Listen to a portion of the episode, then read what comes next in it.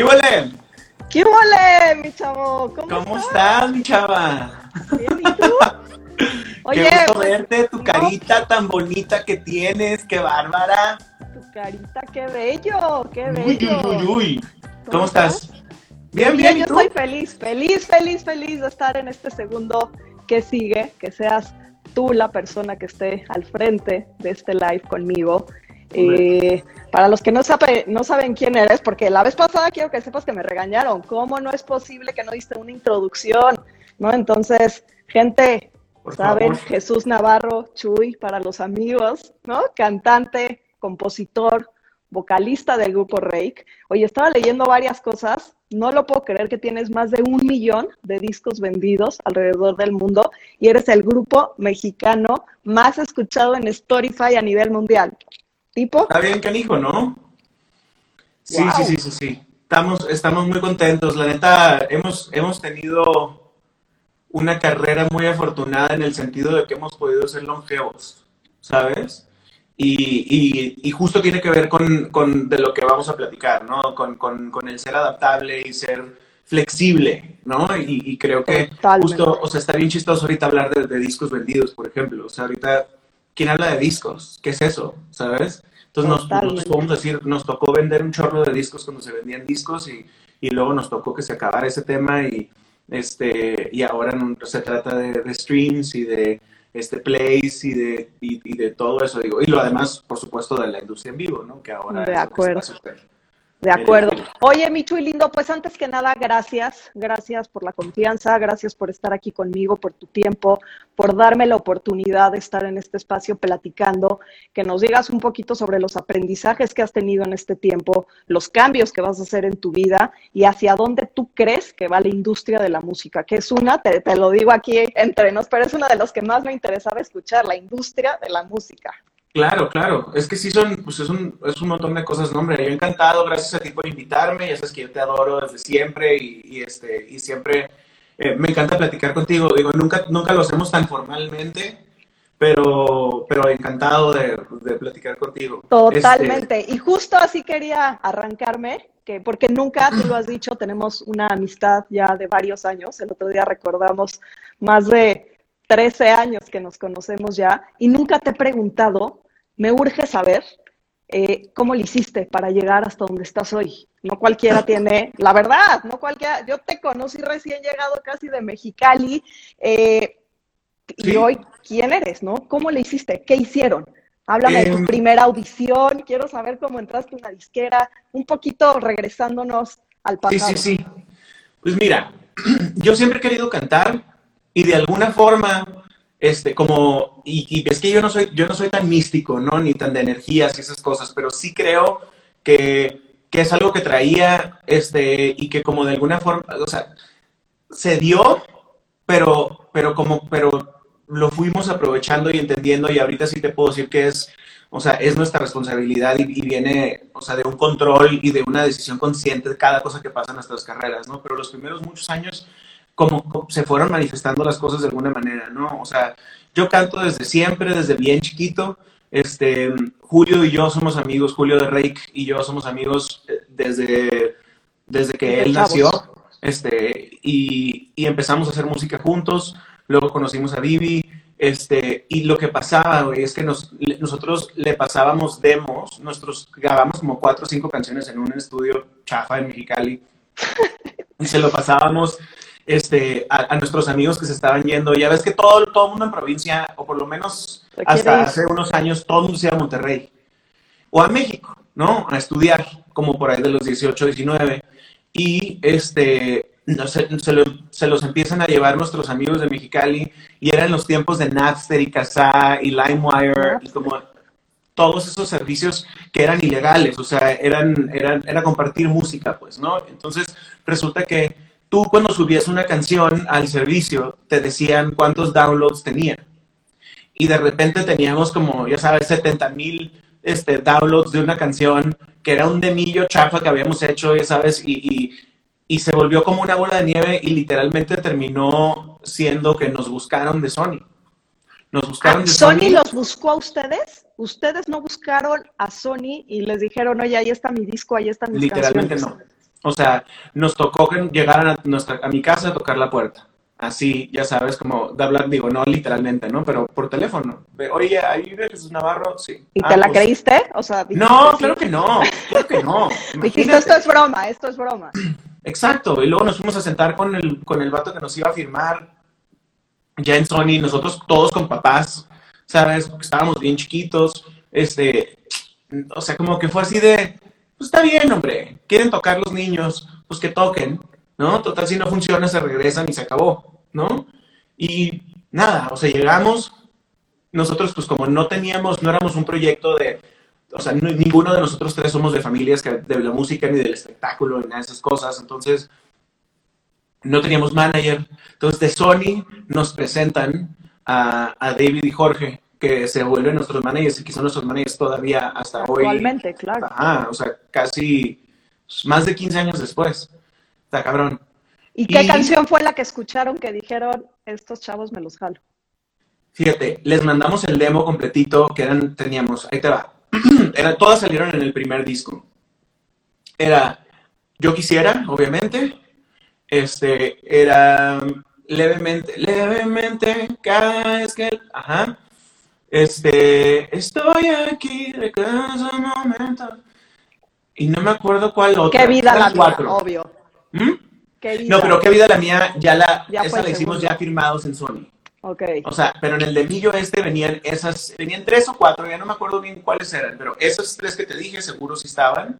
Este, y yo quisiera fue la que, la que a todo el mundo le gustó y que fue como, sabes, con la que empezó todo el, todo el rollo. Pues fue nuestro primer sencillo en la radio y fue nuestro primer número uno en todos lados y estuvo bien intenso todo porque pues no sabíamos ni de qué se trataba ni nada. Estuvo, fue una, fue una etapa bien rara de nuestras vidas. Y total, de ahí a ahorita ha, ha sido como ir navegando los cambios en la industria, en una industria que, que de pronto no cambiaba mucho. Y, de- y- y afortunadamente, güey, nos tocó a nosotros el momento en el que se rompieron todos, o sea, los monopolios de entretenimiento para empezar, bye, ¿no? Bye. Este, que eran, que eran lo que hacían, lo, eran los que hacían de México una potencia a nivel, a nivel espectáculo, ¿sabes? Si pegabas en México, pegabas en toda la región. Ya no es el caso. Claro, lo que platicabas, ¿no? Que decías Latinoamérica quería México. O sea, si tú eres el más chingón de Colombia, lo que más querías en tu vida era tocar en México, ¿sabes? Y ya no. O sea, Ya ahorita no. pegar en México es pegar en México y no más. Ya no es el centro de nada, la verdad, lamentablemente, pero también lo que pasa es que justo el tema de que hubiera estos pequeños, o sea, estas, estas pequeñas ventanas de oportunidad como para, crea- para un creativo, este, hicieron que dejara de, hacer- dejara de haber cosas interesantes en México, pues porque para no- o sea, a nosotros no sabes cuántas veces nos dijeron, tú quieres, güey, ¿te gusta tu casa esa bien bonita en la que vives? Ah, ponte a hacer baladas, no estés inventando, ¿sabes? Porque aquí O sea, era un tema, hay. perdón por interrumpirte, pero ¿tú crees que era un tema de controlarlos? O sea, un tema de No. cosa que eh, dices que México no eh, es un lugar donde hoy en día ya si pegas aquí, pegas nada más aquí, es un tema de control, es un tema, ¿qué? ¿A, a- a qué se lo reditúas? creo que tiene que ver con que antes era, había estas cuatro cadenas gigantes de entretenimiento, la grandota de la tele, la grandota del radio, la grandota de impresa y la grandota de editorial con tú. Y pues tenías que entrar en, en los parámetros que, que decidieran los directores de estas empresas, ¿sabes? Y entonces pon tú que si tú tenías una cosa interesante que proponer y te sentabas con el mero mero de la empresa B te- y te decía, no sirve, pues ya no sirve, brother, ya nadie la va a oír. Entonces se acabó.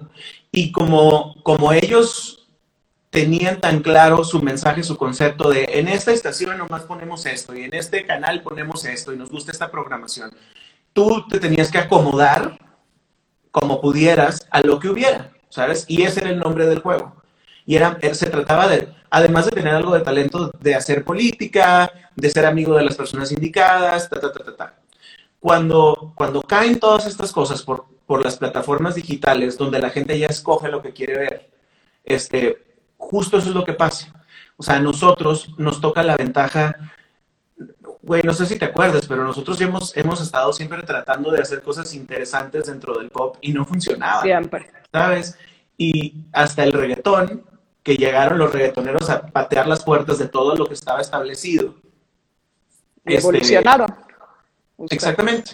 Y entonces de pronto te das cuenta que el público latino en verdad es igual de variado y de plural y está interesado en la misma cantidad de cosas que el público angloamericano. No tendría por qué ser diferente. Nosotros tenemos más influencias musicales que esos cabrones. Y, perdón por la palabra, pero es la Tus amigos, ¿eh? Que te escuchen todos. Sí, sí, sí, sí, sí, ya sé qué pelado. Pero es la verdad, ¿sabes? Y yo estoy cada vez más orgulloso de de, la maletota cultural que tenemos, que tenemos los latinos y los mexicanos, ¿no? Que, que ahorita justo em, nos está tocando a nosotros en, en, gran medida representar a México, pues, porque en, en, en, el, en el mundo de las plataformas, que es donde la gente está oyendo música ahora, este, pues somos de los poquitos mexicanos que estamos ahí arriba, ¿no?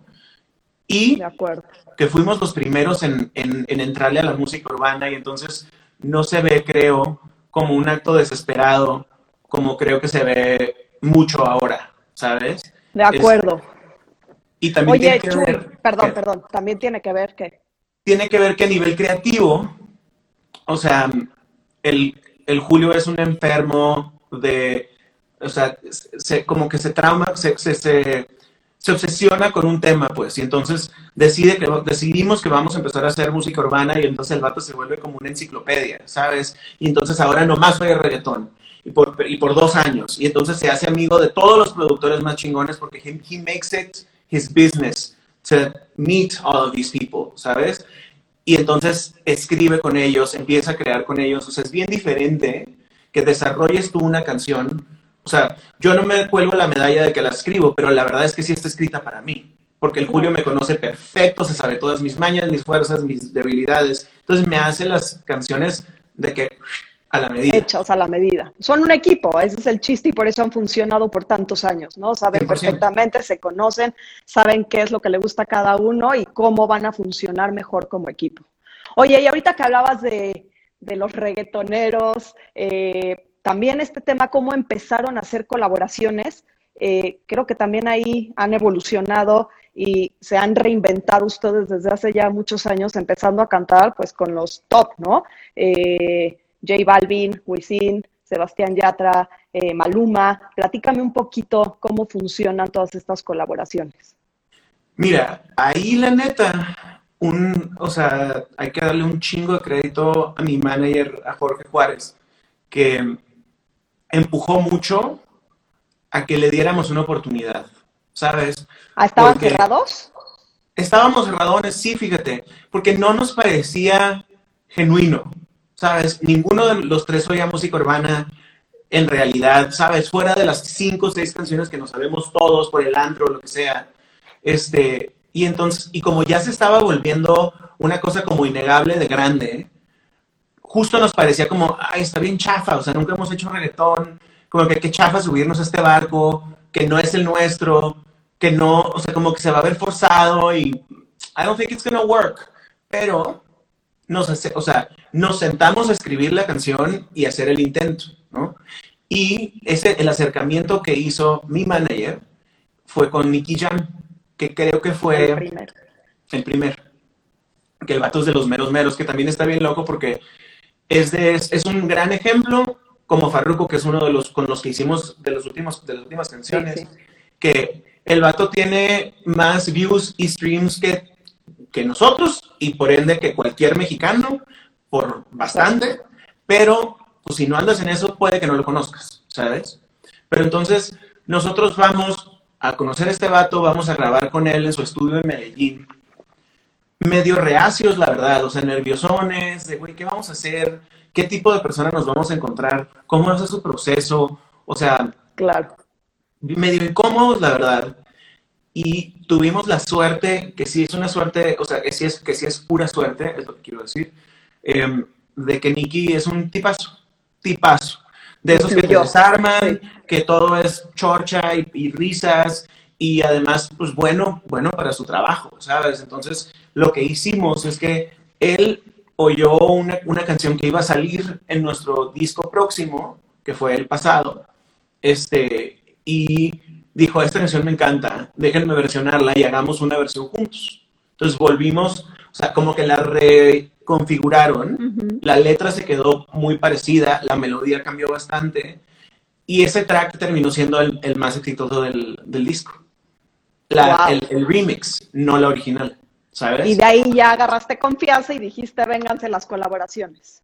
Justo, porque además se empiezan a acercar otros reggaetoneros con nosotros de, oye, qué chingón lo que hicieron con estos vatos, con este vato, qué onda, les interesa algo con nosotros. Y ya nosotros, habiendo vivido esta experiencia súper positiva, dijimos, pues, ¿por qué no? ¿Sabes? Y, de ahí nos hemos, nos hemos ido yendo, pues. Y creo que lo más emocionante es que ahora nos toca a nosotros abrir la puerta a un chorro de nuevos talentos mexicanos que, están, que están haciendo cosas muy interesantes. Pero está bien padre pensar que, neta, neta, hay proyectos que estoy oyendo ahorita que hace cinco años no hubieran tenido chance, pues, ¿sabes? No, no había espacio para ellos en, el mundo latino, pues. Y entonces ahora, como hay tantas ventanas, de verdad, eh, pues se puede todo, está bien emocionante. Y qué padre que sean ustedes los que vayan a potencializar nuevo talento, ¿no? Decir, oye, mejor ¿no? apoyar a la gente, que, pues porque eso es lo que tú pedías cuando empezabas, que alguien te viera, que alguien te apoyara, que alguien confiara en ti, ¿no? Y hoy tú lo estás haciendo y creo que es algo súper satisfactorio para ti y para el grupo, ¿no? Oye, y de todas estas colaboraciones aquí entre nos, ¿quién ha sido tu favorito? Em, híjoles, es que sí hay, varias. Como persona no como canción. La neta, como persona, Yatra, güey. O sea, ¿Ah, no he tenido una mala experiencia. Todo mundo con quien me he topado es, ha sido súper buena gente. Hay unos más raros que otros, pero todos buen pedo. Yatra es nuestro hermanito. Ya se volvió amigo. Es carnal. O sea, se volvió familia, la verdad. O sea, como que nos coincidimos mucho por chamba, nos queremos un chorro, nos caemos muy bien este, como que, digo, él siendo colombiano, nosotros mexicanos, pero hay como un sentimiento como de, como de familiaridad muy, muy raro. Este, y sí, yo lo siento, a mí me recuerda un chorro al Julio. Siempre decimos nosotros tres que es Julio 10 años antes. Es como un niño chiquillo, ¿no? Es como un niñote, exactamente. Abrazón, besucón, este, intenso. ¿Y el peor? No, pues eso no se dice.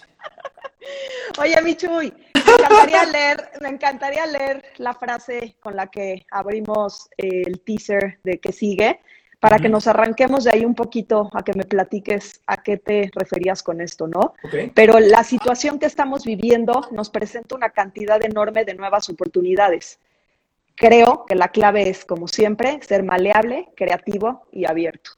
Creo que esto va un poquito a los aprendizajes que has tenido a lo largo de este eh, de este encierro. Eh, platícame. Pues sí, justo oh, como te decía, ¿no? Siento que, el éxito de Reika ha sido justo el ser flexibles, el ir aprendiendo. Y no por flexibles me refiero a, a, doblar las manos a cosas que no quieres hacer, ¿sabes? No va por ahí, sino a no descalificar lo que no conoces, estar pendiente de las oportunidades y brincar primero sobre ellas, este, y nunca dejar de tachar, ¿sabes? Como que me acuerdo una vez que un muy buen amigo que, que dio un saltote, ¿sabes? Como de, de, nivel de artista, este, me decía alguna vez, no, pues es que, güey, nosotros los artistas siempre estamos picando piedra. Yo ahorita ya estoy picando piedra con un caterpillar gigante y jalando ya unos bloquesotes, pues, pero al final seguimos picando piedra. ¿sabes? Y creo que eso es lo que, lo que así, así lo estoy interpretando yo y así estoy viviendo esta experiencia, ¿sabes? Estoy entendiendo que va a estar complicado el regreso porque además nuestro, el live aspect de nuestras vidas está canijo que regrese porque pues justo el tema del virus es que no nos podemos acercar y no nos podemos estar tocando, ¿no? Y, y la naturaleza de un show hasta ahorita había sido esa. Ese es el chiste de ir al show, ¿no? Sentir los gritos de la gente que está a tu alrededor y además el, sonido tan, tan, tan fuerte, ¿no? Y bueno, todo el, el rollo. Pero sí, por ejemplo, pasa que yo veo que hay un montón de estructuras, por lo menos en mi país, que es el que conozco bien, este, que, que no permiten que un artista mexicano particularmente haga una gira en orden. ¿Sabes? Que puedas decir, voy a echarme el norte del país o el noroeste, voy a hacer, no sé, tal vez 10 shows por allá en este mes o en estos dos meses. Y luego voy a hacer el noreste, y luego el centro, luego el bajío y luego el sur, tal vez, ¿no? No se podía porque están, o sea, todo México se trata de ferias, la feria de Aguascalientes, las fiestas del sol, ta, ta, ta, ta, ta, ¿no? Y de eso viven casi todos los artistas. Entonces, de pronto, cuando yo digo, oye, yo ya no quiero vivir así porque, pues ya llevo 15 años partiéndome la madre y estos dos güeyes, a los otros dos, mis otros dos compañeros, tienen hijos, ¿sabes? Y ya no pueden nomás salirse de sus casas cuando haya show, ¿no? Y, y, lo que, lo que, con lo que más te topas es, brother, así es la industria aquí. Si quieres cambiar en México, así es. Si no, sigue haciendo tus shows. Sigue enfocando en Estados Unidos, Europa y los países de Sudamérica que, a, los que vayas, ¿no? Este, y de pronto se cae toda esta estructura, ¿sabes? Y, y se puede rehacer todo de manera diferente. Entonces, en, como ese ejemplo, yo veo otros 15, ¿sabes? Porque hay un montón de cosas, de vicios tal vez y de, y de mm, costumbres negativas que tenemos en la industria que no le sirven a nadie, pero que así son. Y de pronto, cuando tú como artista propones una alternativa, siempre es como el knee-jerk reaction es, no, pues este vato ya, ya, ya anda muy acá, ya se creyó mucho, ya se sintió muy millonario, ya, ya no quiere trabajar. Y ya no te apoya. Si una cosa, ajá, ya no te apoyan, o se vuelve ya un, tema donde la gente que se supone que está trabajando contigo empieza a trabajar contra ti porque le caes gordo, ¿sabes? Y este es el, el, hecho de que todas las estructuras se hayan caído, permite que puedas restablecer nuevas o establecer nuevas formas de trabajo sin, sin esta percepción de que está siendo difícil o de que no quieres trabajar o de que, ¿sabes? O sea, a mí, por ejemplo, nunca me pueden decir un chingo de cosas, pero no pueden decir que no quiero trabajar, ¿sabes? Siempre he sido... Sí, sí, yo te conozco. Si hay algo que eres, eres chambeador, ¿no? Entonces por ahí no va, claro. Oye, Michu, dime algo. Estaba leyendo un artículo que yo no sabía, pero la industria de la música vale 50 billones de dólares. Está cañón, donde 50% es de conciertos y presentaciones, como tú lo dices, y el otro 50% es de la música grabada, ¿no? Los discos Spotify. ¿Qué pasa ahorita que esos 50, ese 50%, ¿no? Está cancelado prácticamente para la industria. Pues eh, la verdad, sí está, como yo lo entiendo, está todo muy en el aire. O sea, estamos todos em, scrambling un poquito para, ver qué vamos a hacer, ¿sabes? Porque no, eh, lo peor es que no podemos planear tantísimo, ¿sabes? Entonces... Eh, ¿Sí es verdad que el 75% de las ganancias son de los shows en vivo de ustedes? Para, para nosotros hace mucho que no. Justo eh, fue una de las determinaciones que tomamos. Eh, nosotros hace dos, tres años más o menos decidimos que nos íbamos a enfocar en vivir en estas plataformas porque los formatos, o sea, es mucho más redituable de alguna manera que, que, en los tradicionales para nosotros. Y, este, y también justo por el tema de que son, son cadenas mundiales y son cosas, hay menos, hay menos grilla, hay menos, o sea, es un mundo un poquito más limpio y más fácil de navegar como artista, ¿sabes? Y eso implica, implicó eh, de pronto dejar de hacer tantos shows eh, en vivo, hacer muchos menos, hacer tal vez un 40, 50% menos shows, porque nuestro enfoque está en estar sacando música, nosotros estamos sacando, híjoles, un sencillo cada mes, ¿sabes? Y cada, cada canción, pues hay que hacerle un video y hay que hacer por lo menos un par de entrevistas para empujarla, o, sea, hay que hacer la chamba, ¿no? De, de, promocionar tu trabajo. Entonces, pues es una o la otra, porque ya no, ya no tenemos 18 años y ya no nos da la vida, ni nuestras familias van a estar cool con que les digamos, oye, ¿sabes qué? Es que quise hacer 12 shows este mes, pero además quiero ser el mero mero de las plataformas, entonces tenemos que hacer toda esta promo, entonces nomás tengo dos días libres en el mes. Pues no. Pero entonces estás diciendo que se enfocaron mucho más al streaming, mucho más que a los conciertos. Ajá. Pues lo hicieron maravilloso. O sea, hoy es lo más maravilloso que pudieron haber hecho. Sí, literalmente, o sea, fuera de que, nos, o sea, sí seguimos haciendo shows, seguimos haciendo, no sé, cuatro o cinco shows al mes, este, y, y pues además nuestro staff, ¿sabes? Toda la gente que trabaja para nosotros, que, que son freelance todos, que todos trabajan por show, este, fuera de eso, nosotros pues estamos estamos tranquilos, ¿sabes? O sea, ahorita el, tema se trata de buscar alternativas de cómo compartir música para seguir presentes, sí, pero también pues para poderle seguir pagando a estos datos. Esa era mi siguiente pregunta. ¿Cuáles van a ser las nuevas formas de atraer a espectadores, no?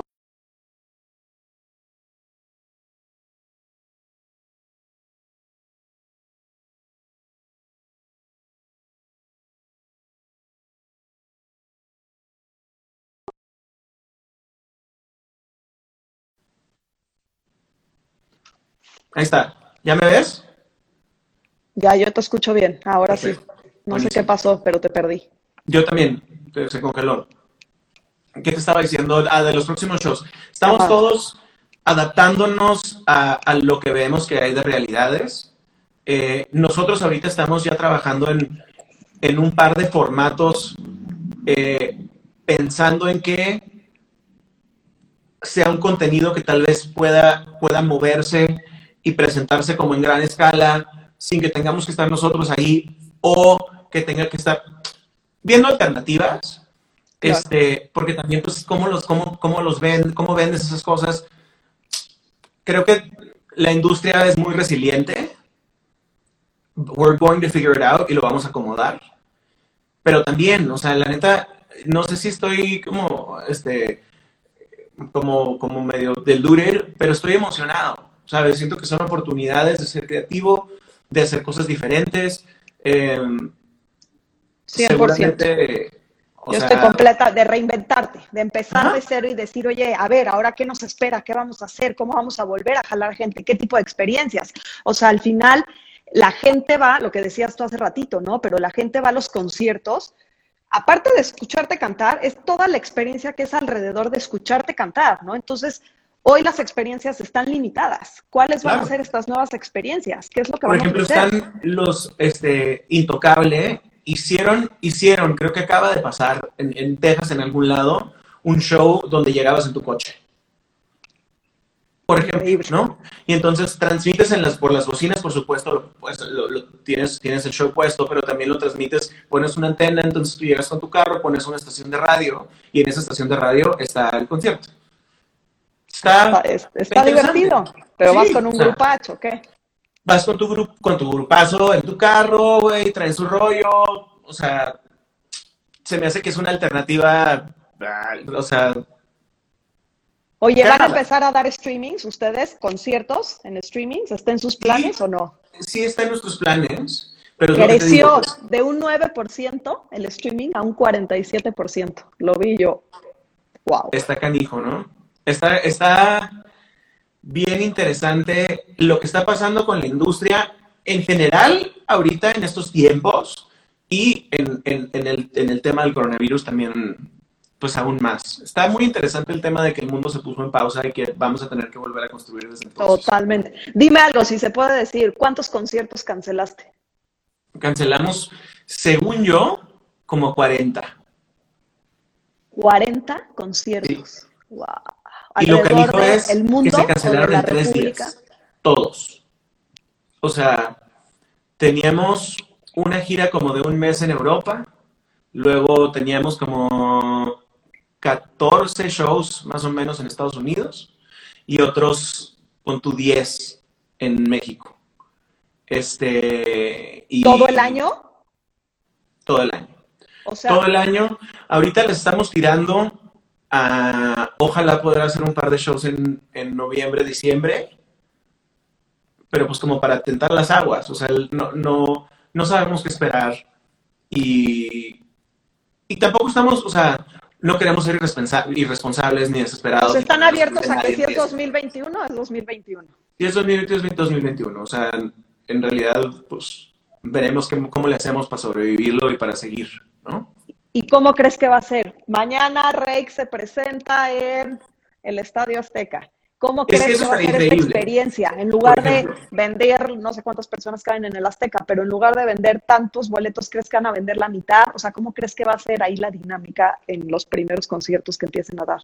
No tengo idea, eso, eso sí va a ser bien, de, va a depender mucho del gobierno de cada país, por ejemplo. O sea, estoy seguro que el tema en, en Estados Unidos y en Europa los shows van a ser mucho más chicos, sin duda. Van a tener que ser muchas menos personas, este, con distancia, con más control. Los boletos van a ser bien, van a ser más caros porque van a necesitar más staff. Porque si tienes que controlar y saber cuál es el nombre de cada persona que llega a tu show y en qué lugar y en qué sección está, ¿no? Para poderlos identificar y si alguien se contagia de ahí, poder saber y hacer una investigación y decir que nadie más se contagie de este pedacito de gente que fue. O sea, va a ser por grupos. Por grupos. Digo, eso están, eso están diciendo ahorita, ¿no? También. Sí, lo escuché te digo, cuando, cuando saquen sí, no sabemos nada. no sabemos nada. Ajá, o sea, pero igual, vamos a reaccionar y vamos a tratar de estar como enfrente de la situación en la medida de lo posible y, pues ya, no hay nada más que se pueda hacer. De acuerdo. Oye, Chuy, ¿qué es mejor? ¿Un mejor disco o una mejor gira? Uy. Para mí, en este punto de mi carrera, un mejor disco. Sí, ya la gira de mil shows, de no puedo de tanta gente y de ¡ah! ya lo viví, lo agradezco y muero por hacerlo en algún momento otra vez, pero ahorita estoy feliz en mi casa y grabando mis canciones y mis videos y viajando en otro sentido y en otro perfil y hacer otro tipo de cosas, ¿sabes? Como que me está cayendo bien no tocar tan seguido. Porque además los shows que hacemos, que son muy, mucho, muchos menos, son shows grandotes, eh, bien emocionantes siempre. Eh, es, una, es una muy buena etapa. Aunque sí, sí extraño dentro de mi corazón, sí me hace falta este rollo como de cuatro shows en una semana. De repente que, que dices, ya no puedo más. pero, pero estás como con esta sobredosis de amor y de energía este, que es adictiva, güey. Pero la verdad, estoy muy, estoy, estoy en un momento de paz, de, estoy, de estar en mi casa, de, ¿sabes? Y los niños con sus hijos, este, pues, pues más, ¿sabes? No, pero ni siquiera por el coronavirus, ¿eh? O sea, en realidad también tiene que ver con, con, con el estilo de vida, pues. ¿Qué tanto viajas? ¿Cuántos aviones te subes a la, a la semana? O sea, todo eso cambia mucho, pues. Cuando los, cuando los dos chavos tenían hijos, ya, o sea, las prioridades cambiaron en el grupo. Pues. De acuerdo. Ya te tocaba también. vivieron varios años, 2005, de acuerdo? ¿no? Eh, de gira en gira, de avión en avión, de coche en coche. Este, y ya también yo creo que fue un stop para ustedes de decir, oigan, descansen, relájense, inspírense otra vez y regresen con todo cuando tengan que regresar, ¿no? Exacto. Oye, ¿qué sigue para Rake? ¿Qué sigue para, para Chuy? Sigue, este, vamos a sacar ahorita un, un EP de cinco canciones. Estoy súper emocionado de esto. Como que decidimos que algo teníamos que hacer en, este tiempo, ¿sabes? Que íbamos a estar encerrados. Eh, muy en el... En el tenemos una, una combinación muy afortunada, los Rakes y nuestros managers, que nos tocó, nos, nos tocaron unos managers y por eso creo que seguimos con ellos, que nos dicen, sí se involucran en lo creativo, pero más que nada nos dejan a nosotros hacer y luego, y luego venden, ¿sabes? Entonces, estamos nosotros justo, o sea, decidimos, bueno, vamos a hacer esto, vamos a hacer un documentalito de cómo hacemos este, estas cuatro o cinco canciones, van a ser todas baladas, que es una cosa que, ¿sabes? Es lo que más nos, nos dicen eh, negativo, ¿sabes? Como que extrañan que sacáramos discos de, de canciones poperas, bonitas, etcétera. Y teníamos una mezcla bastante balanceada de pop y de urbano para, este, programado para el año. Pero también sí, pues bueno, lo que pensamos que la gente iba a querer oír en julio ya no es lo que vamos a querer oír en julio, ¿sabes? Nadie. Entonces decidimos como teníamos este repertorio de, de cuatro o cinco canciones que nos encantaban unas de, unas de hace años y unas que nacieron ahorita. Em, y entonces vamos a hacer este, este EP que va a salir, yo creo que en un mes, más o menos, un mes y medio. Entonces, ¿qué es lo que estrenas mañana? ¿Una canción? con Tini. ay, sí, cierto, mañana se estrena la canción de Tini. Ya no sabes. Estoy muy emocionado esa canción. me, me encanta esa niña. Este es, en realidad es, la canción es de Rehab, que es un, que es un DJ. no me acuerdo, pero es de Europa del Este. Este, bueno, pero es un chingón, ¿sabes? Hace cosas bien padres con artistas de todo el mundo. Y, o sea, tiene canciones de que con un billón de plays, o sea, una locura, ¿no? Y este, Tini es esta niña que es como una superstar argentina, Tini Stoessel. Sí, este, que empezó como con un proyecto de Disney, entonces se volvió como gigantemente famosa desde bien chavita. Y yo me acuerdo de ella porque vino cuando estaba así de chavita, que era famosa por su programa de chavita, que vino a un show nuestro en Buenos Aires. Y me acuerdo yo de pensar, qué cabrón, qué niña tan bonita. O sea, qué impresionante cara, ¿sabes? Y además, pues muy linda y todo. O sea, como digo, pero nos saludamos y beso, abrazo, bye bye, muchas gracias. Este, y luego fue novia de Yatra. Yatra. Y entonces, pues nos hicimos muy amigos por eso y ahora, güey, la amo y la... ¿Y es la primera vez que cantas con ella?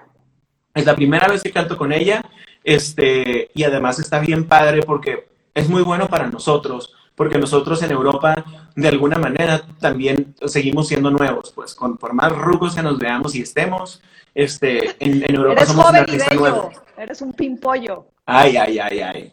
Este, ojalá que fuera cierto. No, pero sí, te digo, es, es, vamos empezando ya. O sea, ya somos un artista que lleva 3, 4 años. Y Tini hace ya puros shows gigantes en toda Europa. Y, y pues bueno, Rehab esos son, esos son sus, sus terrenos y sus mundos, ¿no? Entonces es como una superventana para nosotros para entrar a, allá, ¿no? Entonces sigue canción con Tini. Ajá. En un mes las baladas que van a sacar. Ajá. Y que ahí también vienen colaboraciones bien padres, viene, viene todo un rollo de cosas increíbles. Y están descifrando qué es lo que van a hacer para nuevos conciertos, para nuevos lanzamientos durante el año, ya que conciertos... El tema del live creo que es lo que, lo que más está en el aire, es de, lo que menos te puedo contestar. Todo lo demás, o sea, las promociones, las entrevistas y todo, yo creo que vamos, o sea, vamos a estar volviendo a la, a la normalidad en un par de meses, ¿sabes? ¿Y, crees, ¿Y crees que tus ganancias van a seguir siendo las mismas?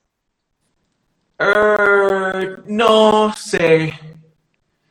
La neta, no pienso tanto en esos términos. O sea, porque tengo la fortuna de, tener managers que, que, piensan solo en esos términos. Entonces, sé que a lo que yo haga, lo que sea que haga, le van a sacar la manera de hacer lana y luego ellos, si yo les pinto una idea, me van a decir, sí, nomás que tu idea, le metes esto, esto, esto y esto y esto, porque sí, vamos a hacer lana tanto así, tanto más, bla, bla, bla, bla. Tú enfócate en cantar. Ajá, en, cantar y en inventar chingaderas, ¿sabes? Está padre, la neta, o sea, sí está, sí está bien afortunado saber que estoy cubierto en ese sentido, pues, ¿sabes? Me da gusto. Oye, tengo unas preguntas por aquí que antes de que acabemos me gustaría que les contestes. Échalos. A ver. Nos ponen muchos corazones, besos, abrazos. Pues ya ves, tus fans, eres bien famoso. Qué bárbaro. ¿Hay planes de hacer alguna colaboración con algún artista brasileño? Nico, te pregunta. Nico, ¿qué onda, Nico? Este. No en este momento. Hay varios artistas brasileños que me encantan y además Brasil es una espinita que tenemos en el pie. Porque sí, porque no, hemos, hecho nada. No, no sé si, no sé si a nuestra disquera no le interesa el proyecto allá, porque no nos han jalado, que es lo que hacen normalmente, y nosotros no nos, no nos hemos aplicado lo suficiente para ir, la verdad. Este, pero sí, sí, sí tenemos muchas ganas, sí sabemos que es un publicazo, o sea, es, es de esos públicos que cuando te quieren no te sueltan nunca. Entonces, es un buen público que tener. Experimentan por ahí. Ojalá, sí. Te preguntan, eh, soy Gis, Gisela, me imagino. Celebro tu crecimiento e inteligencia. Jesús, ¿hay proyectos de seguir experimentando con géneros? Sí. Eh, primero, saludos a Gis, que es de nuestras fans más viejas. Este, Ay, wow. Sí, la conozco así perfecto, sé perfecto quién es. O sea, ajá. Este,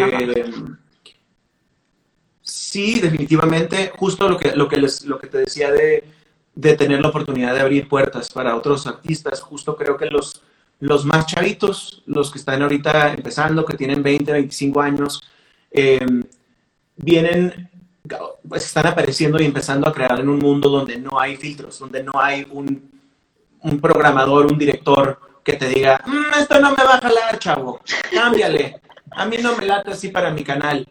Ahorita ellos empezaron a trabajar con la certeza de que si haces algo bueno de corazón, alguien va a conectar con eso, ¿sabes? Porque tú lo avientas y lo pones y no tienes que pagarle a nadie, ni, ni, ni sentarte a nadie, ni convencer a nadie, o sea, todo este rollo, ¿no?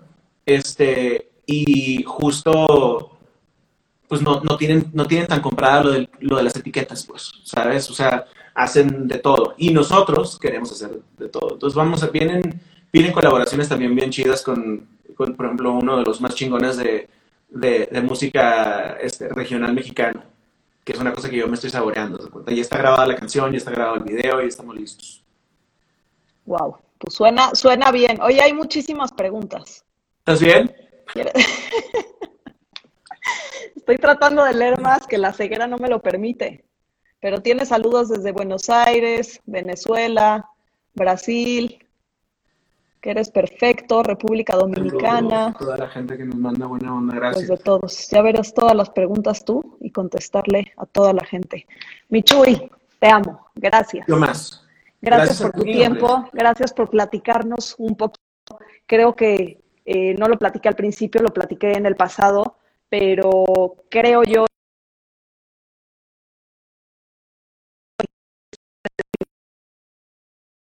otra vez esto. ¿Me escuchas ahí? No tienes tu wifi, ya, ¿eh? Ya te escucho otra vez. ¿Qué pasa? ¿Eres tú o soy yo? No sé, puede que sea yo. Yo creo que sí. Sí, chale. Pero, Pero quiero este espacio donde estoy invitando a diferentes líderes de opinión de diferentes industrias a que nos platiquen un poquito hacia dónde ellos creen que van las diferentes industrias, ¿no? Yo como emprendedora estoy en un punto donde digo, oye, que viene para la moda, para la música, para la gastronomía, ¿no? Entonces, qué mejor que escuchar de voz de los expertos que nos platiquen un poquito. Yo creo que toda la gente que sigue la música, que sigue a Rake, ahorita ya escuchó varios puntos de los que tú estás diciendo de hacia dónde crees tú que va la música, ¿no? Entonces, te agradezco tu tiempo, eh, tu amor, cariño, eh, sabes que estoy aquí siempre y para siempre para lo que necesites, pero te agradezco por todo y por la confianza y por platicarnos aquí a todo el mundo cuando quieras. Yo te adoro, muchas gracias a ti por el espacio y, este, y qué gusto verte y platicar un ratito. Este, y ojalá que podamos hacer cosas muy padres cuando el mundo regrese a... Verás que sí, puro éxito para ustedes, que estoy segura que lo tendrán más, más de lo que ya tienen. Igualmente. Mucho éxito para ustedes.